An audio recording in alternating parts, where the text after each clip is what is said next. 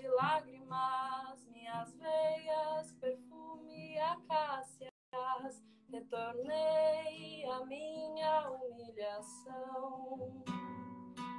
Os meus pés e caminhos feitos de pedra, numa linha tão torta e incerta, minha bússola não tem direção. Ai, eu sussurro baixinho no escuro. Minha dança é a valsa sem vida que contorna sua distração. Ai, o meu corpo se rege de orgulho. Me perdi na tua carícia, não me engano pela tua ação. Ai, eu sussurro baixinho no escuro, minha dança é a valsa sem vida que contorna sua distração. Ai, o meu corpo se rege de orgulho, me perdi na tua carícia, não me engano pela tua ação.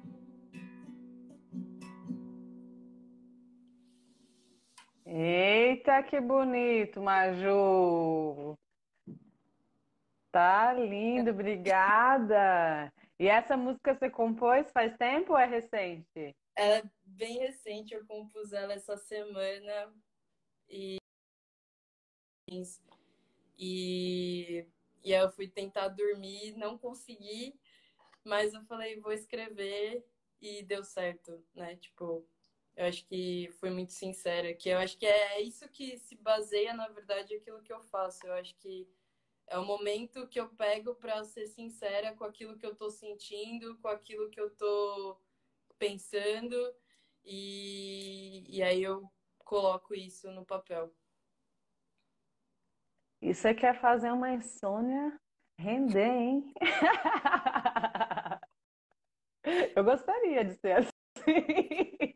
Minhas insônias só estão me dando dor de cabeça mesmo. Escuta, e você faz pedagogia, né? Diz, que estuda pedagogia, mas você também está aí flertando com a música já tem um tempo, né? Quando que você começou a estudar música e compor? Eu comecei, comecei mesmo com sete anos, que eu, que eu virei para minha mãe e falei, quero tocar um instrumento. Ela, qual? Eu falei, violino. E aí eu comecei a tocar violino, eu toquei de 7 aos 14, aí eu troquei pelo violão, e desde que eu comecei a tocar violão, que eu faço música, eu escrevo música e, e sempre foi um sonho, assim, na realidade. Meu sonho muito velado. Eu acho que eu não tinha muita fé em mim, porque eu falava, puta, eu acho que eu não vou conseguir chegar lá. Então eu nem, nem vou tentar assim, porque eu acho que eu não vou conseguir. E aí, né, surtos da quarentena, eu falei, e se eu pegasse isso que tá guardado e começasse a levar muito a sério, sabe?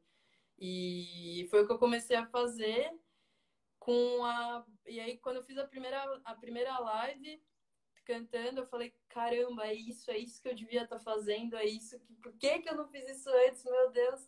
E agora eu. É, é esse o meu sonho, é isso que eu, que eu quero para mim, assim. De fato. Então agora você está curtindo. Sim, muito.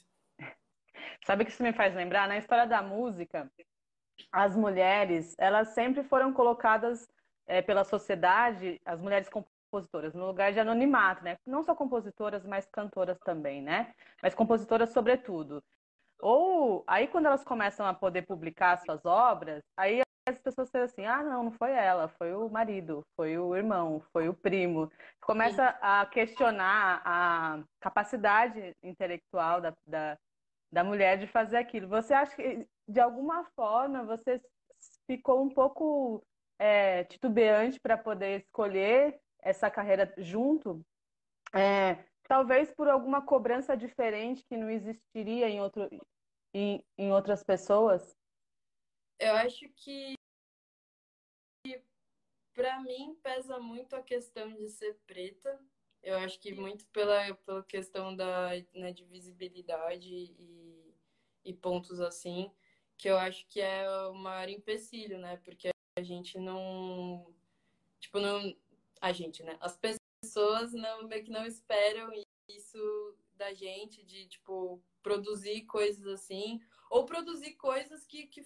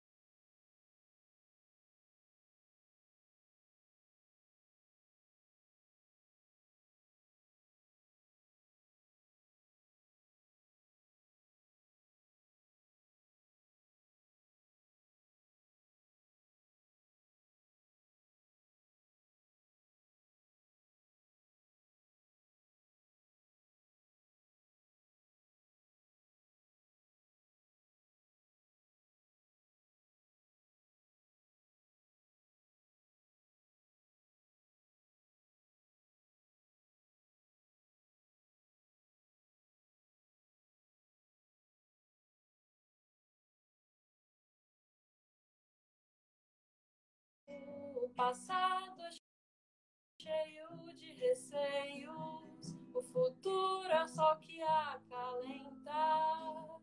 Não use a sombra para se cobrir. Acendo um incenso e faço uma oração. Será que amar demais faz mal?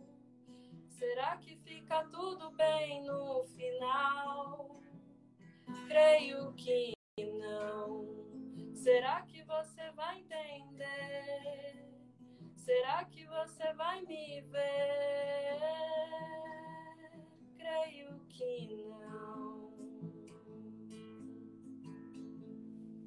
Nossa, Maju, que bonito! Manda coração, gente. É pouco, manda mais. Nossa, bonita, bonita canção. Tava pensando no que quando você escreveu ela?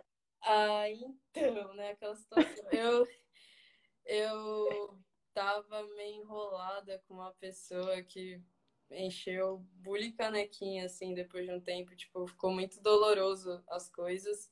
E foi uma, uma canção de despedida, assim, sabe? De pegar e falar, olha, eu gosto muito de você, mas agora não dá, sabe? Tipo, é, é basicamente isso. E quando eu escrevi, foi, foi uma cura. Foi uma cura de verdade, assim. Eu senti que eu realmente pude falar, vai, sabe? Não sei.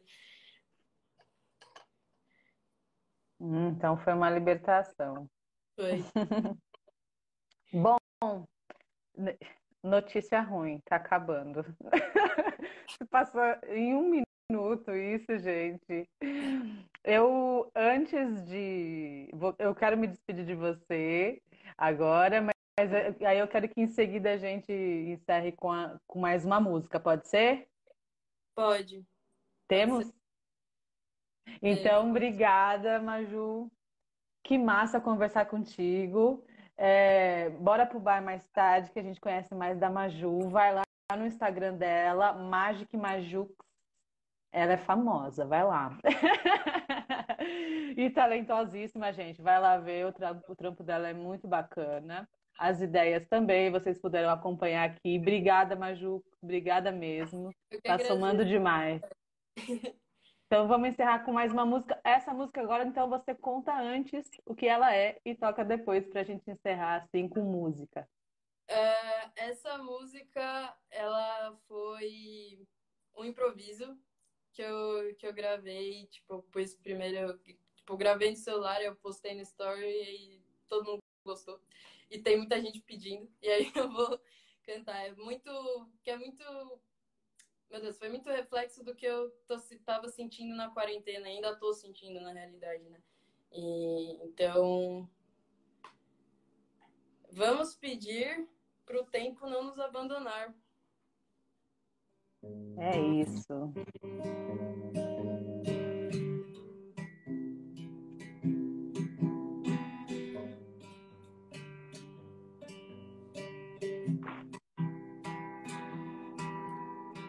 tempo, ó tempo, não me esqueça que não.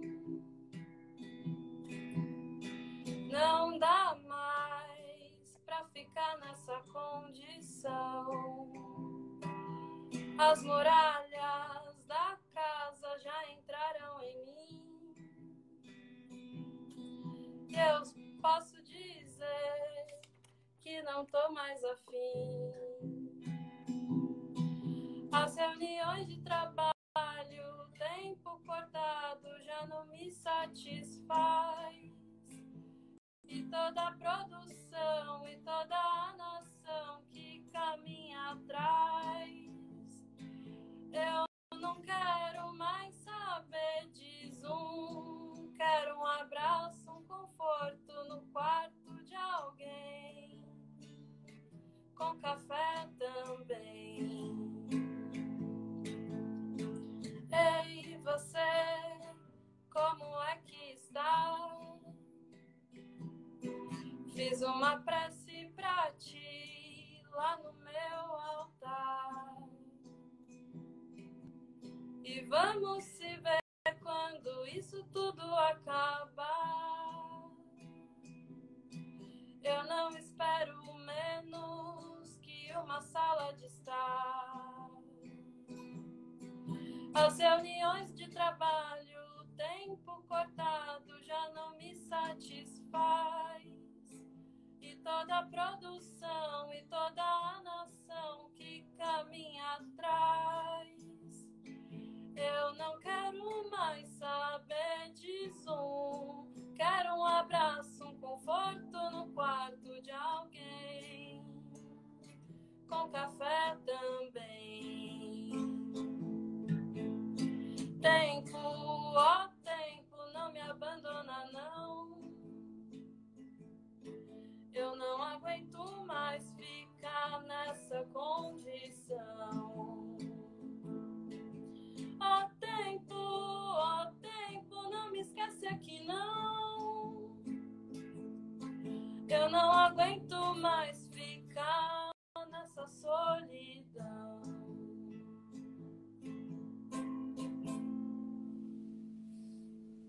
Eita, é muito bonito. Que bonita essa música, Maju.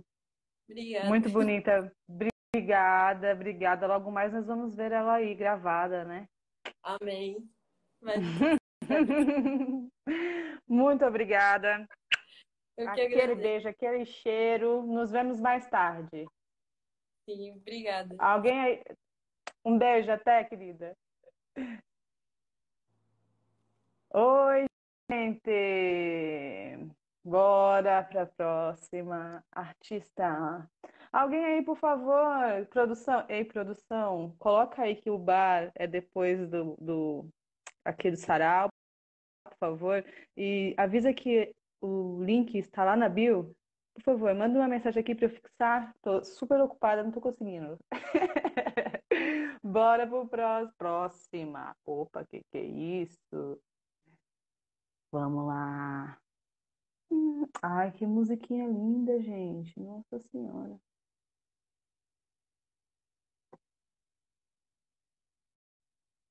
É isso aí, pensar alto. Salve! Boa pra Tá, nós. boa pra nós. E aí, Taitê, tá boa? Bem, tô bem feliz de estar aqui com todo mundo, com você, com o coletivo Pensar Alto. Massa, massa. Então diz aí pro pessoal que tá aqui vendo a gente ou escutando, quem é você, Taitê? É, bom, eu sou a Taetê Benedicto, é, tenho 20 anos, sou residente do Jardim São Luís, mas cria criada do, do- da Associação Comunitária Monte Azul, da favela Monte Azul, estamos aí. É, bom, atualmente eu sou estudante de serviço social, é, atuei por um tempo como educadora social também. E, enfim, como disse lá na bio, né, sou musicista, desenhista, poeta, fotógrafa e nas horas vagas danço um forrozinho. Então, estamos aí, né? É, bom, Saudade acho que é forró. isso, assim. É, acho que é isso. Rápida. E olha, minha filha, tá boa, hein? 18 anos. Tudo isso aí, minha amiga. Que isso? 18... Eu já falei, né? 18 anos eu tava comendo terra. Tava- Ah, bom, a gente já viu aqui as milhões de atribuições da Taitê, mas hoje eu queria falar da, da- de você como ilustradora, né? Sim. Que você está desenvolvendo um trabalho cuja legenda é Quem tem medo de cabeça de mulher. O Isso que que isso quer dizer, Taitê? Então, aqui estão algumas das minhas obras, aqui atrás de mim. E tudo começou com essa senhora aqui, com essa cabeça de argila. É, na verdade, esse trampo, assim, eu nunca tinha exposto realmente do porquê que eu, que eu cheguei nisso, como que eu cheguei nisso, né? Então, tudo começou de 2015 para 2016, quando eu ingressei na Umbanda, né? Não, minha mãe e meu pai eram da Umbanda, são da Umbanda, na verdade. E aí eu tomei a decisão de, enfim, entrar como, as, como assistente, né? Mas, enfim. E aí, quando eu entrei ali, eu comecei a ter o contato, então, com a minha ancestralidade. Muito forte. É, E aí tomei consciência um pouco do meu corpo, como que é essa espiritualidade e tudo mais. Mas o ápice para então para algo que eu nem sabia que, que daria nesse resultado foi em 2017, é, que foi um ano de muita reviravolta para mim. É, eu tive uma depressão, enfim, passei por processos muito difíceis de, de reconhecimento. E foi quando eu conheci a Educafro, né? E foi lá que eu tive contato a primeira vez com o movimento negro. Então, agradeço muito essa instituição, principalmente ao Samuel e à Andresa, que, enfim, foram, sei lá, que abriu a porta, assim, para mim, sabe? Daí eles falando comigo e me chamando de preta e tudo mais, eu, mas como assim? Como assim? E aí, daí eu, dali em diante, eu comecei a estudar sobre o movimento preto, sobre ancestralidade, sobre umbanda e, enfim, daí eu realmente entendi o que o que ele, o que né, o universo o astral estava querendo me dizer. Em 2018, é, quando eu fui me formar no ensino médio, eu fui fazer um TCC, né, para me formar no ensino médio. Eu sou ex-aluna Waldorf, então nas escolas Waldorf a gente tem então todo esse processo de artes e tudo mais, e no, no, no último ano a gente tem esse incentivo para a gente fazer esse trabalho anual, né, para encerrar, para a gente se formar.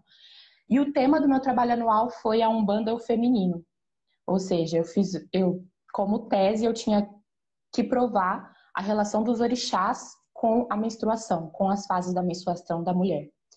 Foi um processo muito intenso, assim, é, que eu tive que ir atrás de mães de santo para entender o sagrado dessas mulheres enquanto seres humanos que menstruam também, enfim, e como que dava essa relação dentro da religião, né? Enfim, passei um ano inteiro estudando sobre esse tema, sobre tudo isso, assim, e aí, caraca, no dia da apresentação assim que me caiu a ficha de que realmente eu sou uma mulher preta umbandista e periférica. E na frente de todo mundo ali e tal. E você é louco. Da, dali em diante, assim, tudo, tudo se revirou, tudo se, né? Então eu entendi que todo esse processo que eu passei desde 2015 foi para minha construção enquanto mulher preta enquanto mulher periférica preta, enquanto mulher periférica negra e um bandista. E, e aí não consegui mais desassociar isso, assim. Então, na minha apresentação eu cantei, na minha apresentação eu recitei meu poema, só faltou dançar e mostrar minhas fotografias. Mas ali no momento da, enfim, do ápice da, da, do trabalho, né, do ápice do, do meu reconhecimento enquanto um bandista, mulher preta e, enfim, eu entendi que eu sou uma artista, assim. E aí, em 2019, eu estava trampando num, num escritório de, de, advocacia, tipo, nada a ver com a minha área, assim. E aí tinha horas vagas e eu comecei a desenhar umas cabeças, assim, só veio. E veio as cabeças e tudo mais. E aí eu comecei, e aí o meu namorado, que também é grafiteiro, ele e rapper também, então tava tudo ali, artista com artista. E falou, cara, você tem que investir nessas cabeças aí. E aí eu comecei, comecei a aprimorar, comecei a aprimorar com algumas técnicas, é, enfim, de, de, pintura, de desenho, de, junto com junto com meu namorado, que eu também devo muito esses resultados a ele também. É, e aí surgiu Ori, Ori Obirim, que é cabeça de mulher em, em, em Urubá, né? Que vem da Nigéria. Ou seja, entender então que essa, identifica essa identificação e essa identidade preta advém desse lugar que foram tirados esses pretos, né? Então, a cabeça da mulher preta, ela está na base da sociedade, ou seja, esse, esse país cresceu em cima de mulheres pretas e mulheres pretas escravizadas. Ou seja, é, tudo que eu represento aqui, pode ser que para o outro que pegue uma arte minha, que compre, que tatue uma arte minha, não entenda e ache só bonito. Mas quando eu coloco isso numa tela, num, num, papel, numa madeira, enfim, onde, onde quer que seja, eu estou depositando todo aquele conhecimento que eu adquiri. Né? Então, não só meu conhecimento espiritual, mas meu conhecimento social, meu conhecimento racial, meu conhecimento enquanto resistência e meu conhecimento enquanto artista, musicista, poeta. Então eu tento expressar tudo isso dentro, dentro da, da arte, né? Então se vocês repararem, ela sempre está com a cabeça com algo para cima da cabeça, que re representa essa realeza, né? É, nós, enquanto pretos na diáspora, enquanto pretos na África, enquanto pretos em qualquer lugar do mundo, nós somos reis e rainhas. A gente sempre tem que lembrar disso. E enquanto mulher, né, que representa então essa espiritualidade no qual eu falei no meu trabalho, que é, o Deus, um Deus superou a deusa. Não existe mais uma comunhão. É só um Deus que, que até nisso se tornou patriarcal e, e machista e, e, racista e afim. E aí eu coloco essas para cima para representar então essa conexão com o divino e com a, e com essa realeza, né? E um pescoço grande para representar essa fala, essa força da fala da mulher preta. Ou seja, não me calho, eu sou uma mulher preta falando. Você tem que me escutar. Vocês têm que me escutar. Você tem, vocês têm que nos escutar e entender é, o que a ancestralidade tem para nos falar e também uma questão que na ancestralidade tem essa cultura da oralidade. Então, por isso também é, o pescoço longo, né, para representar essa força, essa fala, essa presença e, e cores fortes, né, para impactar e para a pessoa nunca mais esquecer do desenho. E é isso, assim. Eita, que, meu, que história massa. Obrigada por compartilhar, Taitê. Imagina. Puta história foda, né? De, de reconhecimento, né? E o que, eu, o que eu tô vendo aqui, com o que você está me contando, é, você está abordando toda essa vivência, essa experiência, tudo isso que você estudou, é, e você aborda todos esses temas, né? Uma, tem uma série de recortes, sobretudo racial, aborda esses temas na sua arte. Esse desejo é um desejo seu é, de revisitar a história e, e dar uma, um, um novo sentido para ela para o futuro? Então, é muito louco você falar de futuro, porque eu já me peguei muitas vezes pensando nisso, assim, é, o que que a, o que que a minha ancestralidade tem a ver com o meu futuro? e, e o que que, né, isso que eu quis revisitar tem a ver com o meu futuro. É, e aí, quando eu entendi que as coisas caminham, pelo menos para mim, do jeito que tem que caminhar, é, o futuro para mim é o agora. Então, se eu estou aqui nessa tela, é, fazendo aquela tela, eu estou resgatando tudo aquilo, porque aquilo, porque essa tela ela vai ficar no mundo, ela vai passar para a mão de alguém, e eu não sei para onde ela, essa tela vai parar. Então, o futuro para mim é o agora, é o que eu estou produzindo agora e toda aquela carga que eu estou colocando em cima daquele projeto, por menor que seja, por maior que seja, então é isso, assim. Massa. E, e você, quando, a partir do momento que você é, começou a entender essa identidade, fazer a reconstrução da sua identidade, é, as relações ao redor, elas modificaram também? Como é que foi isso? dentro da sua família, com seus amigos? Sim, muito, muito, muito. Demais, assim. Quando eu cheguei, eu lembro muito bem, quando eu cheguei em casa, eu falei pra minha mãe, mãe, eu sou preta. Foi muito louco, assim. Ela, ela, como assim? Como assim você é preta? Falei pro meu irmão, eu sou preta. E aí, sabe, nunca tinha falado aquilo. Como? Sabe, como? Ou... E aí, mudou muito, assim, porque eu passei a entender as minhas relações que eu tinha na minha escola, que, enfim, majoritariamente pessoas brancas dentro da escola, né? Uma escola, enfim, com poder aquisitivo um pouco maior e tal, era uma das únicas alunas periféricas e tudo mais. E eu comecei a entender o meu papel dentro daquele espaço, que era um espaço que eu passava muito tempo. Então, eu passei a entender algumas coisas que eu vivenciei, não só na escola, mas fora dela e tudo mais. E entendi também muito essa questão do colorismo. Então, acho que o colorismo também foi muito, muito importante para as minhas relações. Ou seja, eu entendo que eu tenho a passabilidade de ser, que eu posso ser lida como branca para alguém, mas eu entendo que muitas situações do qual eu vivi me leram como uma pessoa preta, uma pessoa parda, né? Então, a minha relação não só aliás, a relação das pessoas comigo não só mudou, como a minha relação com as pessoas, né? Então, acho que foi mais uma mudança minha, mais minha mesmo, do que as pessoas comigo, assim. Eu acho que só amedrontou quem tinha medo de mim e, e aumentou, sei lá, o amor em quem me amava, sabe? Porque, enfim, eu passei a me amar, então acho que isso também é um processo muito importante para as pessoas amarem a gente, né? Sim, é isso. Acho que você está contando aí é bem pessoal, né? Assim, é. mas de certa forma reverbera muito ao redor, né? As, as suas atitudes, as suas próximas experiências, elas serão diferentes, né? Porque como você disse, é, você, para algumas pessoas, é lida como branca, porém não tão branca assim para estar em certos lugares, né? Sim. Então, é, é, acho que aí você já começa a movimentar de uma forma diferente e trazer identidade também traz para sua família também, não é mesmo? Tá modificando ao redor. Ah, já estamos no final. Ai, meu Deus, já?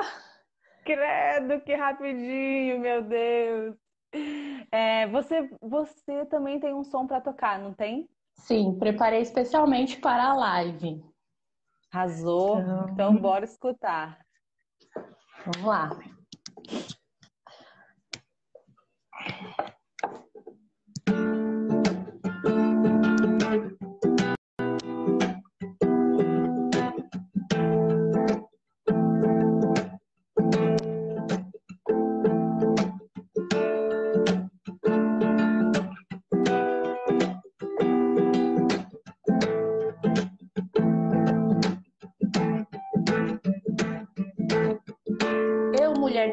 Negro, um bandista, sou ato de resistência. Vivemos em um mundo em que Deus superou a deusa e a espiritualidade também se tornou patriarcal.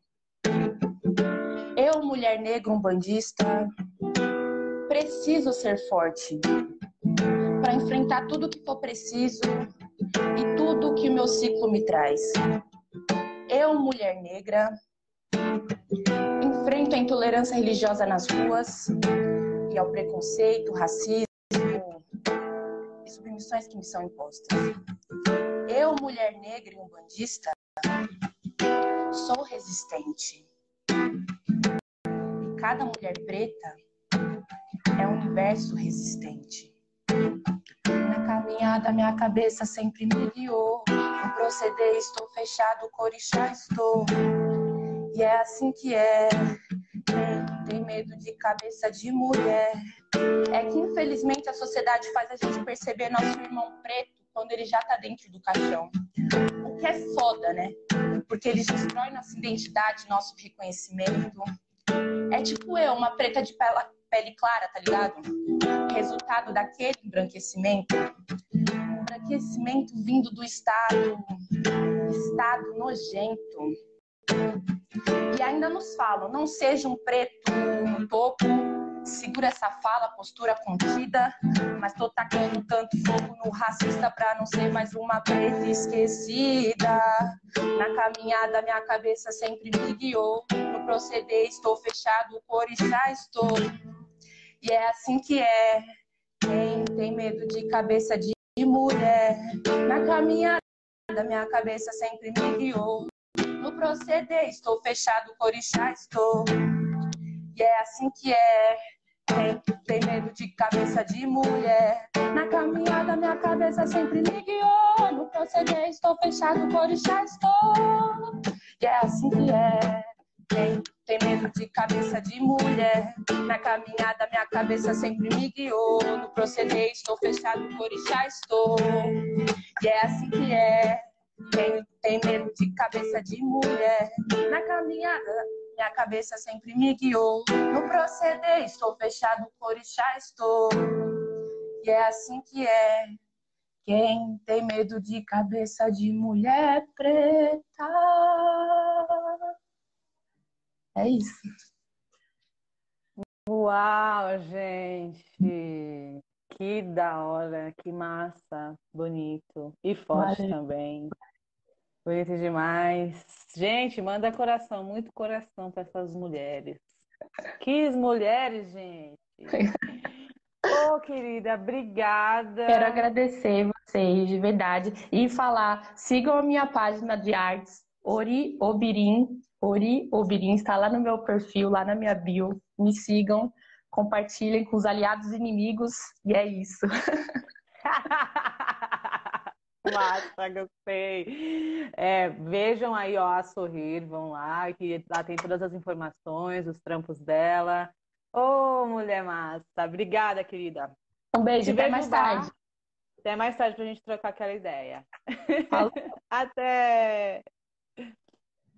Eita, coisa boa! Tá demais esse negócio. Bota, bota o sambinha aqui enquanto isso. Olha, gente, o link do bar tá aqui fixado, mas ele também tá lá na bio para pra gente numa sala de bate-papo fazer um bar, né? Trocar aquela ideia. Quem quiser, dá para flertar, tamo aí. Vamos aqui para a próxima convidada, artista Ariane Aparecida.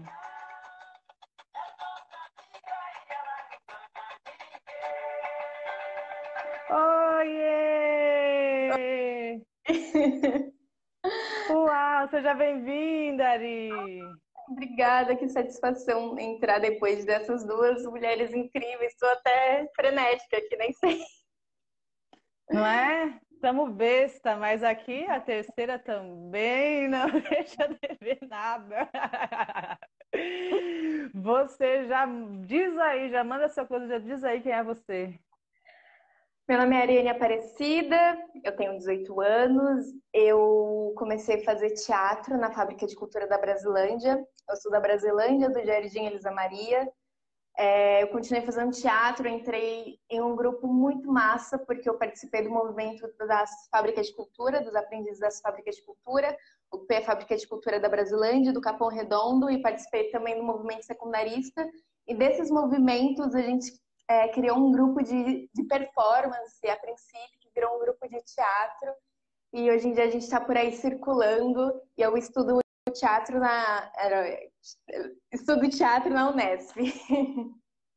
Eita, mas também é tanta coisa que, ó. Dá para embolar mesmo. Mulher, tu faz várias coisas. Então vamos começar por partes. Vamos começar pelo movimento secundarista, que eu acho que é que, que de alguma forma dá início aí à sua movimentação, né? Você como ativista, ativista, né? Também podemos falar assim. Então, o movimento secundarista, para quem não acompanhou, foi aconteceu em 2015. O, o governo do estado de São Paulo, é, na gestão do atual governador agora Geraldo Alckmin, resolveu fechar cerca de, de quase 100 escolas, né? sem consultar, sem consultar a comunidade escolar, sem consultar os estudantes.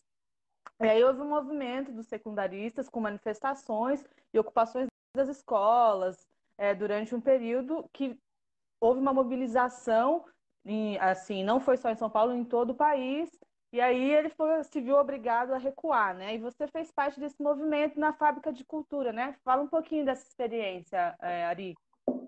É, então, em 2015, eu tinha 13 para 14 anos, nem secundarista eu era na época, mas eu comecei a ver aquela mobilização é, na televisão, comecei a falar, nossa, gente, mas isso são, os pais deles deixam eles ir pra rua desse jeito, o que, que é isso? Eu comecei a ficar frenética nisso.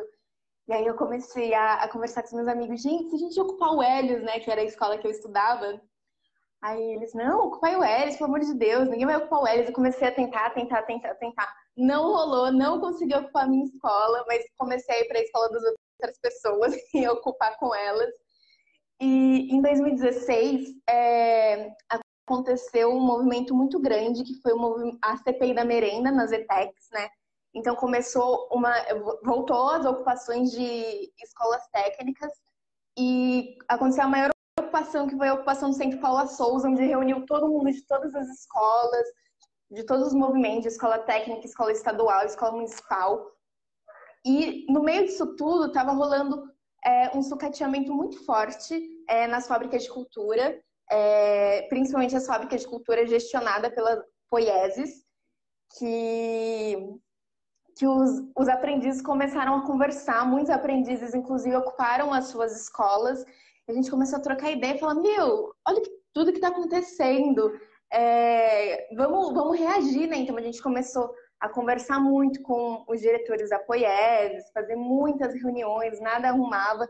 E aconteceu uma coisa muito que foi o auge, assim, que foi uma série de demissões em massa é, de arte educadores. E então a gente começou a se organizar mais ainda e, e... Opa! Quando Acho voltou? que começou a... Voltou. voltou. Voltou. Se travar É. de novo, a gente vai voltar, tá? Certo.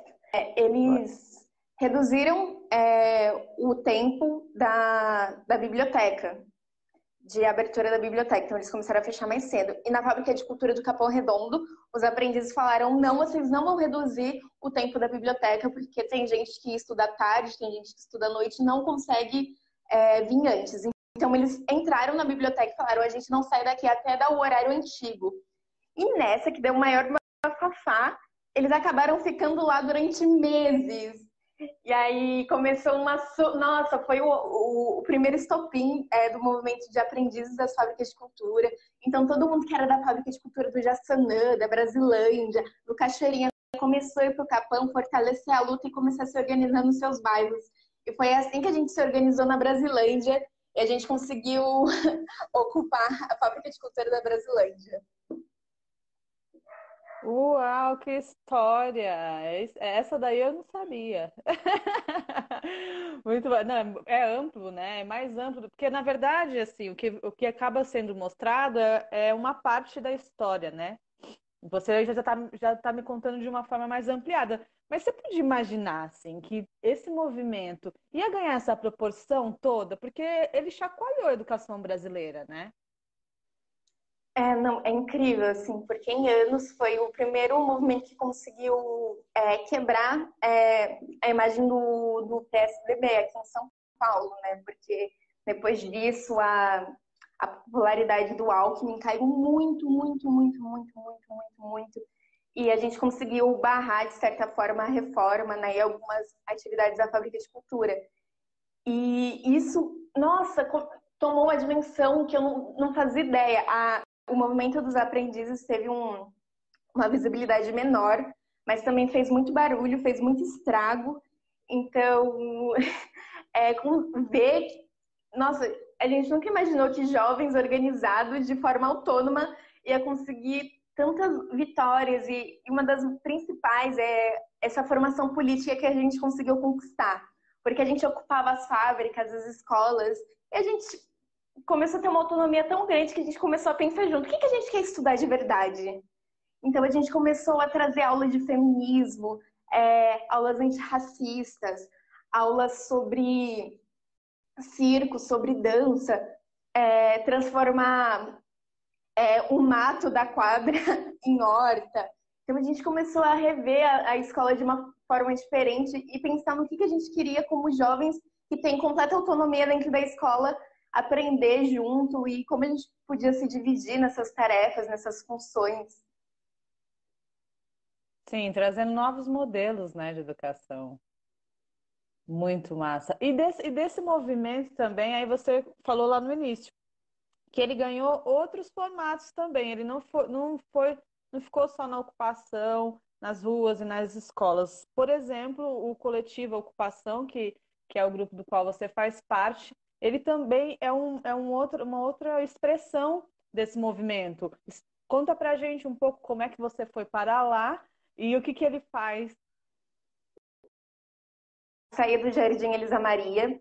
Então, um pessoal que visitava a ocupação da- das fábricas falou: Ah, Nani, a gente vai fazer uma caravana secundarista para o Rio de Janeiro, ocupar a escola do Rio de Janeiro e a gente quer que você vá.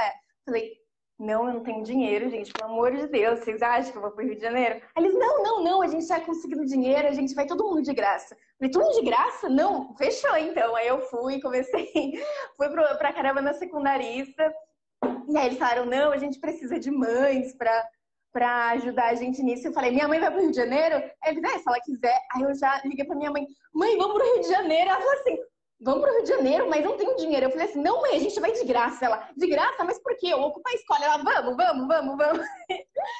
Então eu conheci um monte de gente, gente do centro, gente de diversas escolas diferentes.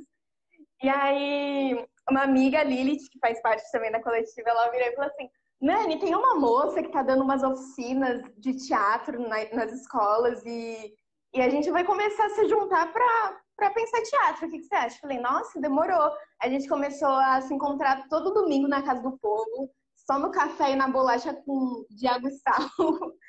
E isso foi tomando proporções maiores, convidaram a gente para fazer uma performance, ah, é, um, apresentar um pouco do, do que a gente estava estudando na Casa do Povo num evento chamado Performando Posições, que era um evento político.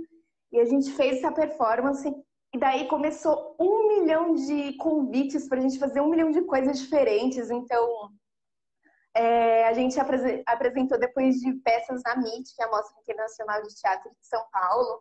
E, enfim, a gente começou a fazer diversas apresentações até no final de 2017, 2018, é, 2017, a gente falou, ano que vem vamos fazer uma peça. A gente, beleza, vamos fazer uma peça. Então a gente transformou essa performance em uma peça e, tomou proporções ainda maiores. A gente começou a ser chamado para diversos festivais. A gente foi para Salvador, para o Rio de Janeiro, para Curitiba, conheceu estados que a gente nunca pensou em pisar na vida. E a coisa mais mágica que aconteceu foi em 2019, a gente recebeu um convite para ir para Inglaterra, Leeds e Manchester. E, e, a gente foi, assim, todo mundo louco tirando passaporte. Meu Deus, não tinha nem certidão de nascimento, tinha que tirar certidão de nascimento. Uma loucura, não sei nem falar inglês, não faço ideia de como falar inglês. Então, dá-lhe aulas de inglês para falar nice to meet you too, no mínimo, assim. Aí depois já foi convite para Portugal.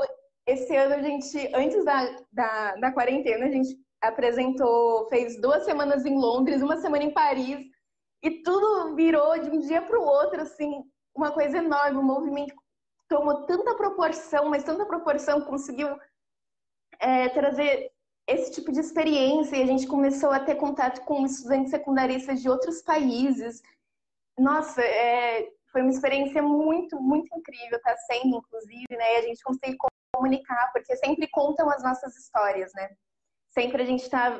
É a mídia que vai falar o que aconteceu, é, são os jornalistas brancos, homens, que vão contar as coisas que aconteceu e a gente decidiu que não, que a gente, nós, um grupo de estudantes, é, de ex-estudantes, né? Ex-estudantes secundaristas da escola pública, majoritariamente preto, vai contar as nossas próprias histórias.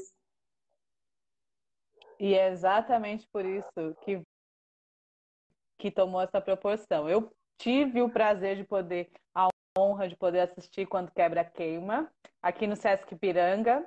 E é por isso que eu conheci vocês, foi logo na abertura da, é, do, da, como chama Festival de Teatro. E foi incrível, eu fiquei super impactada com a peça. Parabéns. É muito boa. Ela, ela assim, tem muita técnica, é super vibrante. Aqueles corpos se movimentando é incrível. Traz muita força, assim. A gente fica atravessado mesmo ah, vendo aquela peça. Eu fiquei super impactada. Foi ótimo para mim aquele dia. E não é de se admirar que tenha tomado toda essa proporção e vocês estarem, né, fora do país, mostrando essa história e trocando com outros, com outros estudantes, né, desses lugares também. Vocês tiveram contato com estudantes de periferia ou coisas do tipo lá, lá nos outros países, Ari? Sim, a primeira vez, é, na verdade, a gente sempre viaja é, com esse intuito, né? Então a gente, a gente sempre tem conversas falando, olha, nossa peça a gente quer sim viajar, a gente quer sim apresentar, mas a gente quer direcionar essas pessoas que vão assistir a gente. Então, é, em Manchester a gente apresentou no Ai, que bairro que era, gente? Esqueci o nome. Tudo bem, não tem problema.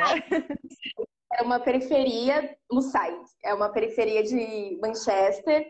A gente conheceu outros jovens, então toda a viagem que a gente fez, a gente, conhe... a gente é, ou apresentou em escolas mesmo e, com... e conheceu outros jovens, ou a gente apresentou em regiões periféricas.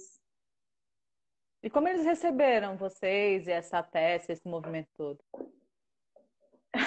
É muito engraçado, porque É, a gente já chegou com esse corpo brasileiro, esse corpo que é muito caloroso, que, que... e a coletiva é uma explosão, né? Somos muito jovens e, e muito frenéticos, então a gente já chegava, já tumultuava, cantava funk, batucava no meio da rua, num frio do caralho, assim.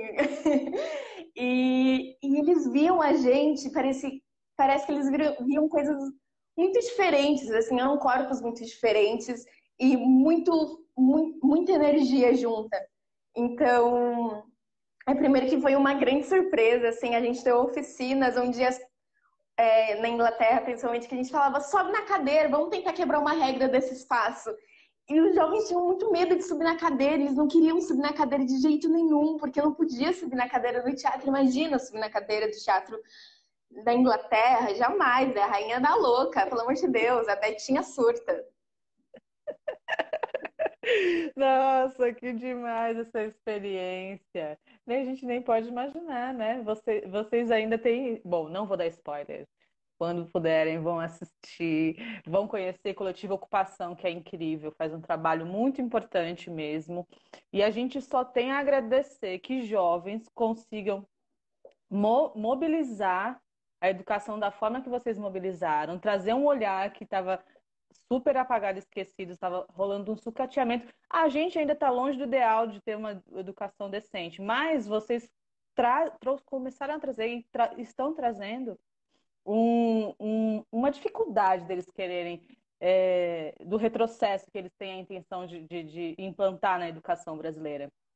Então, Hoje a gente pode ver com você, com a Taitê, com a Maju, a força das pessoas jovens, né? E, e do quanto a gente precisa escutar para poder aprender também, né? Eu acho que é, talvez, né? Não sei como é que vocês se sentem nesse sentido, é, em sentido de ser escutado. Agora eu tô vendo que está acabando o tempo, vou parar eu de falar e deixar. e, e me despedir aqui de você, agradecer. Mas você tem um, um texto para mostrar para a gente, não é? Sim, eu fazia poemas quando a gente é, lutava pelo passe livre estudantil, sempre é, recitava esses poemas nos atos, mas hoje eu vou recitar um poema que eu fiz ano passado. Isso, ano passado. Então eu vou agradecer todo mundo aqui rapidamente e dizer que em seguida vamos para o bar. Se por um acaso cair, a gente continua lá, tá bom? Mas eu Show. acho que vai dar tempo. Muito obrigada, Ari. Tô maravilhosa. Bora lá, é, to é todo seu. Nossa bandeira nunca será vermelha, esse é o nosso domínio. Sabe que na favela ela é vermelha sangue, financiada com o dinheiro dos impostos que a gente paga revertida em armas que é para o nosso próprio extermínio. Eles que nos roubam, você diz que corrupção é o gato da água do vizinho. Você diz que paga para ver porque quem paga não é você. Não, não é no seu bairro que vão invadir, atirar, tacar fogo, dizer que não foi acidente, quem morreu foi traficante, não foi gente, foi operação. Da rota na escola, na troca, na sola, na casa de papelão. No verso eu grito retrocesse, para mim me defender vou precisar soltar sua mão. E os moleques daqui que nunca ouviram a sua palestra grita. Ele não. Militar, militar só se for verbo e a pistola de dois K que você vai comprar aqui se reverte em verso, que eu concordo, não trava a bala. Ainda vou precisar ouvir o tra, tra, tra, tra, tra. Mas o seu chute bate na trave e eu com caneta passo gol de letra. Quilos de poesia metralhados na sua cabeça. Queimar pneu vai fazer parte da nossa rotina. Se tu folgar, vai ter teu rosto na nossa botina. Porque cuidado a gente sempre tomou e ainda vai tomar. Mas não pensa que se você pesar na nossa, a gente vai escalar. Porque a gente sempre falou e não finja que nunca ouviu. A gente sempre contou. Um, dois, três, quatro, cinco mil